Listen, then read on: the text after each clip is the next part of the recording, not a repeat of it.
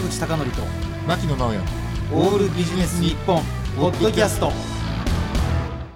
今回のゲストはオフィスにはそして株式会社宝山園券の代表取締役でいらっしゃいます庭明宏さんです。よろしくお願いします。よろしくお願いいたします。さあさんね、うん。この庭さんと私っていうのがはい。どこで出会ったかっていうと、うんなん。とセクセクギャバでしょ。違う。違う違う。そうじゃなくて今今いけないでしょそもそも。あ、え、おっぱいパブとかじゃないん違う違う違う。もっと非常にですねうんはい。あのご近所さんなんです。あ、ご近所さん。たまたま同じタイミングであの町内会の役員をやってそこでね本を書いてる人がいるって言われたらとりあえず本読むでしょ。はいはい。絶対読む。絶対読むでしょ。絶対読む。うん。で読んでみたら、うん。なんとあ日本一の家電量販店のトップ営業マンっていうからお、そりゃねあ販売員？そう販売員、うんであの今会社を2つオフィスにはそして宝山株式会社宝山園券のということなんですけどこの2つっていうのはどんな感じなんですかね庭さん。えー、とそもそもですね、えー、と独立したのが2015年の1月からなんですけども、オフィスにはで設立をしております。うんでその際ですねたまたまあの本を書く機会が恵まれましてでたまたまその機会にちょっと大手の方から企業の方からですね研修システムを作らないかということで、えー合わせてまあここでちょっと個人事業を発動した形です。うんちなみにその、はい。コンサルティングとか研修っていうのは、はい。どういう内容を求められていたんですか？あの主にはですね一般販売員へのその研修システムとあとスーパーバイザー様その上のスーパーバイザーへに向けての研修システム、うんこの2つを、えーしておりました。あのスーパーバイザーって多え。え分聞いてる人がなかなかわからないと思うんですけど、ええ。販売員を地域ごとにこうまとめて売り上げとかを管理するすごい大変な役目で嫌な人がいるんですよね。ね あれが本当にね家電量販店とか取材に行くじゃないですか、はい。はい本当に困ってますね。うんもう日々もうプレッシャーと圧力かけられて。そういう人たちによりこう厳しくじゃなくて適正なうん。管理をするためにこうそれがスーパーバイザー、うん。で販売員の人はそのスーパーバイザーの人から言われていろいろこう大変なことっていうかまあ頑張んなきゃいけないっていう、試行錯あーなるほど。誤工夫を重ねないといけないですなるねほ。ど。なるでそういったあのええ。営業力研修というのをやられてる、ええ。そもそものきっかけっていうのは、はい。今のオフィス庭さんとか、えっと宝山園券さんのええ。前のご経験要はその2冊5本出版されてらっしゃいますけどその頃のご経験っていうのがもともとの根底にあるというか、いうことなんですかね。そうですね。もうそもそも遡ることはやはりもう幼少期から。で高校卒業して大学行かなかったので、まあ、そこからすぐ社会人になっていったここの経験が非常に大きくてですねあの私はそこの二十歳ぐらいのビジョンで、まあ、40手前であの独立をしたいっていうのが目標でしたので、まあ、それに向けてあの一つ一つちょっと階段を登ってたわけなんですけども、まあ、スムーズにはやっぱり登ることはできなかったんですがその逆境が何て言うんでしょうか。あの非常に自分を成長するいい機会に。まあ、トップセールスマンたる自分を作り上げたことなんですかね。ただね、はい。あの全国展開してる家電量販店でですよ、あのそもそもトップセールスマンっていう、まあ、なんていうんですか定義というかっていうか皆さん全店舗で競ってらっしゃるんですか、あれっていうのは。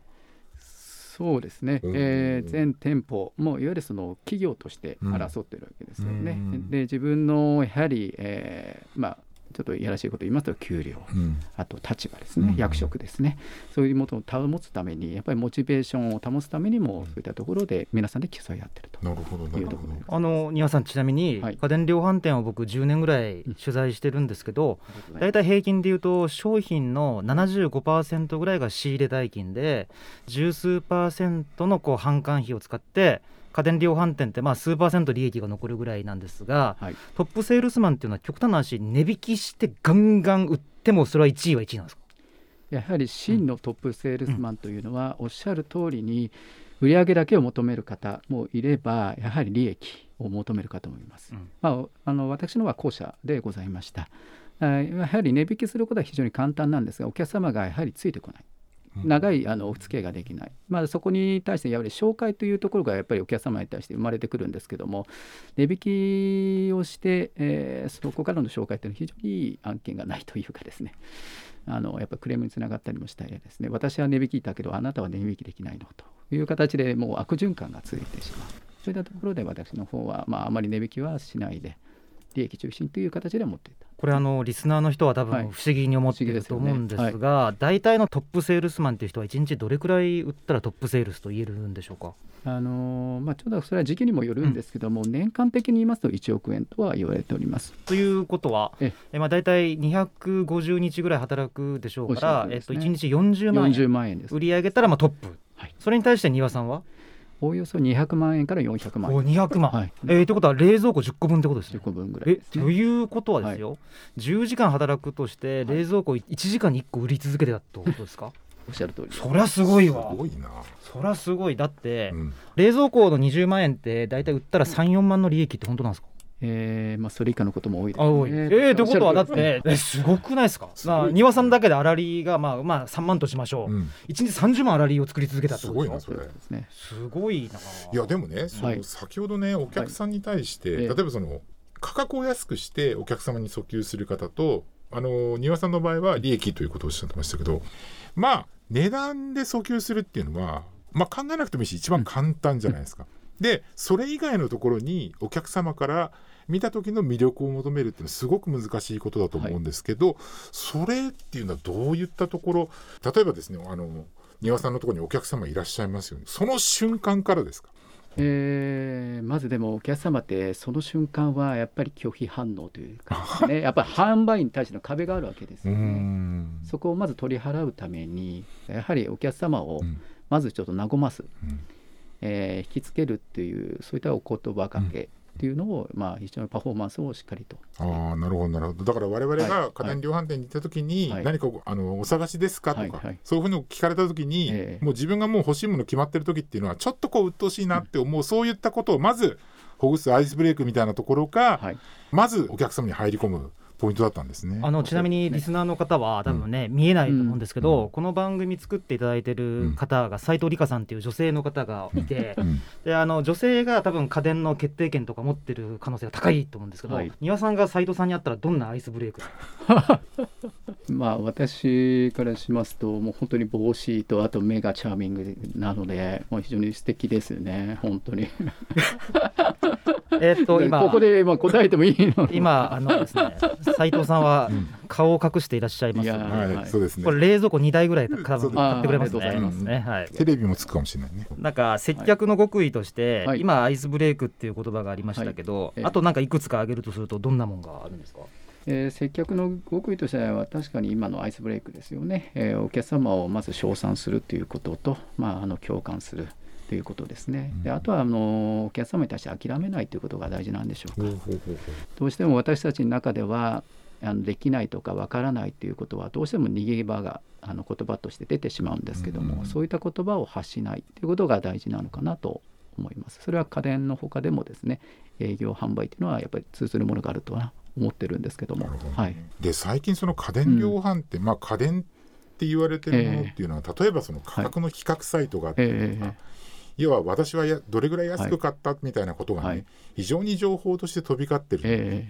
そういった中でやっぱり庭さんのところに買い物に来られる人っていうのはやっぱりそういう情報じゃなくてやっぱ何かしらの魅力というかね価値っていうのを庭さんの販売にこう認めてらっしゃったと思うんですけど、ええ。それはねなかなかそのお客様がここを認めてくださったというのは言いづらいかもしれませんけどどんなところにポイントがあったと思いまあますか、ねだってねトップセールスマンの5倍ってことはねそれなりの要因があったってことですから、うん。お客様はですねやはり商品を買いに来てるんですけど、うん。お客様はやはり家電量販店でやっぱり楽しむってことをやっぱり求めに来てるんです。結局お客様っていうのはやはり当初家電量販店に来た時やっぱり拒否反応というか買わされるんじゃないかという恐怖というところから少しあの販売に対して営業に対してもう任せてもいいっていうそこの楽しむっていうんでしょうかね。その次のステップはやっぱり楽しむことなんですよね。話し込むこと生活のこと相談すること本当に子どものことこういったところをまずあの打ち解けるっていうことが大事なのか。その中であの話のつてで例えば家電ならではなんですけどもテレビだったりあの冷蔵庫だったりとかじゃあエアコンが必要ですね空気清浄機が必要ですねこういったところでどんどん商品のどんどん訴求していくっていうかですね。やっぱり一点では確かに利益率っていうか利益が決まってますので、うん。やはり他方面であのやっぱりまとめ買いというところにつなげていく。あと小物へのつなげていく。とかかですね、はい、そういったところを取り組んでおりました。あの近年になって、家電量販店ってもうこぞってコンシェルジュサービスって始めたじゃないですか、はい、でもなんかあの一流の販売員の人に聞いてみると別にあんなのはもう昔からもう一流の人はやっていたんであって、はい、店側が後で追随してきたってことをおっしゃっているんですけど、やっぱりあのフロアごとにこう、店員さんが分かれているので、ええ、あえて次の回下の回に商品を紹介して売るって発想にならなかったわけですか、なかなかですねやっぱりあの私がいた当時はやっぱり特需エコポイントの特需でございましたので、うん、なかなかその、えーと、売り場から人が離れるっていうことを、まあ、売り場のその管理者は非常に嫌っていましたね。なので、えー、それができる人間というのが、まあ、あのコンシェルジュと言われてたんですが、まあ、選抜隊ではあったんですけども、まあ、そういうのをあの匿名で作りまして、えー、自由に動ける人を作ってたんですがなかなかやはりあのテレビ担当の人が冷蔵庫に行くとなかなか難しい。そうすると配置がなくなってしまいますとお客様を逃してしまうと悪循環で。あということは例えば3階で接客してもらった店員さんが良かったのに、はい、なんで5階に行った瞬間に次の店員さんに切り替えるんだっていうのがあじゃあもうそれだったらもう買うのやめようみたいな。やめようって。ことですね。あの庭さんが相手にされていたお客様というのは、はいええ、そもそも論として、はい、例えばそのテレビも買おう、はい、冷蔵庫も買おう洗濯機も買おうみたいな、こうたくさん複数のフロアを回ろうと思っていらっしゃったのか、それとも、庭さんに言われて初めて、はい、あそういえば冷蔵庫も古くなったからこれを機に買おうかなっていうあの2つだとするとどちらなんですか、えー、牧野さんのおっしゃるその後者でございますね。そうなんだ。まあ、いわゆる、まあ、例えばの話ですけども電池1個電球1個お買い求めになるお客様に対してどういったライフスタイルを持ってるのかそこまで聞き取るそうすると例えばお子様の成長に合わせて冷蔵庫をやっぱり大きくしていったらどうかと。やっぱ大きくするほどその消費熱が高くなってくる。やっぱり大は小を兼ねるという家電のことわざがございますので、まあ、そういったところをご提案持っていくと非常に少しずつなんですけども、まあ、本当に小物商品から格上げって僕は呼んでおりますが商品はどんどん高くなってくる。基本的に言うと40倍から100倍ぐらい商品の単価が上がるっていうのが私のシステムですね。今もそれは建築にもつながってまいりますが、はい、あの特定の商品を探しに行って、はい、家電量販店に行って「ありますか?」って言ったら「はい、ああちょっと品切れです」って言って止まってしまう店員さんで結構いるんですよ。なんで類似商品を紹介しないのかとかあるいはもう取り寄せましょうかとか、はい、なんだったら違うやつがもっといいですよってこっちはもうすごい言ってほしいのに、全然言ってくれない人が多くて。相当これアマゾンとか楽天とかに僕お客奪われてるんだと思いますよこれ。あの岩さんのそのお客様になってくださった方ってなんか年齢層とかでなんか特徴ってあったりするんですかね？いやというのは、はい、やっぱある程度インターネットを使いこなして、うん、まあ、アクセスしながらそのどこが安いかとかっていうことを選べる人っていうのは取り付け工事があったりすると別なんですけど、うんもう手に取って使うものであったりとか簡単な取り付けのものっていうのはあまりその家電量販店にも行かないんじゃないかなっていうところがあってだからどういう人からねそのトップセールスになるような原資となる売り上げっていうのを引き出されたのかなっていう。まあ、なんか特徴ってあったりします、年齢とかその来店されるこうなんとか構成っていうんですか、えーあの年齢では本当に様々でございますね。もう10代からもう90代の方まで様々ですが、やはり女性の方を大事にしてたかもしれませんね。でやはり最近は女性の方にお金を決定権まあその白物家電は女性黒物家電は男性というところは結構分かれてるところあるんですけども買いに来るお客様はやっぱり女性の方が多かったのでであとはそのご年配の方を非常に大事にする。ということはやはりあの自分の中であの注力してました。あの成田空港の税関の人って、はい、あのエスカレーター降りてきた瞬間にその人の表情で危ないものを持ってるかどうかが分かるんですって、はい、ほとんど、はい、それと同じで、あの家電量販店の店員さんも、こうなんかドアなのか、あるいはまあエスカレーターエレベーターなのか分かりませんけど、見た瞬間にあ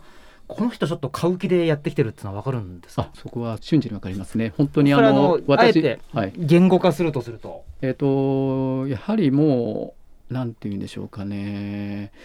まず入られてもう、まあ、キョロキョロというよりかは販売員を気にしているという方は買うなというところがございますね。であとはあのお買い物袋をたくさん持ってると例えば、まあ、某高島屋さんとか三越さんとかああいったお買い物でついでにという方は絶対に買ってくれ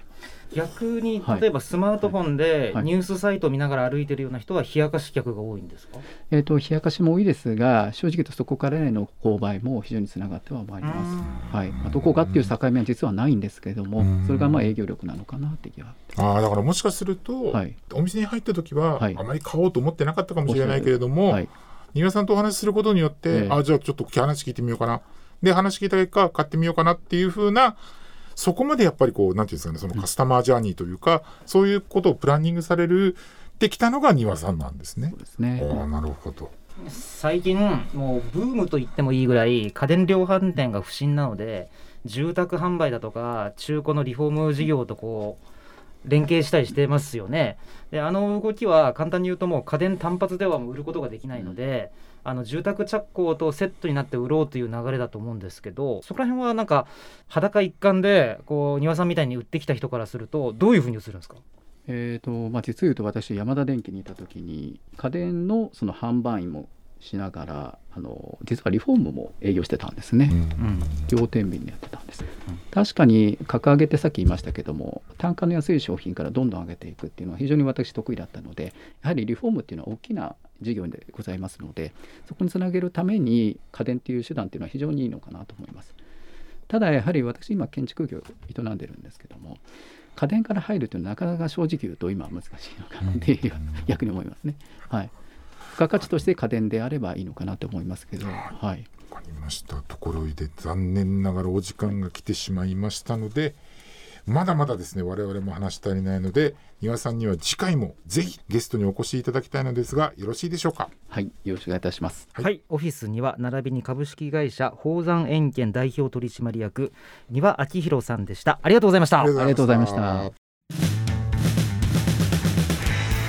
坂口孝則と牧野直哉のオールビジネス日本ポッドキャスト。今回はここまで。次回もお楽しみに。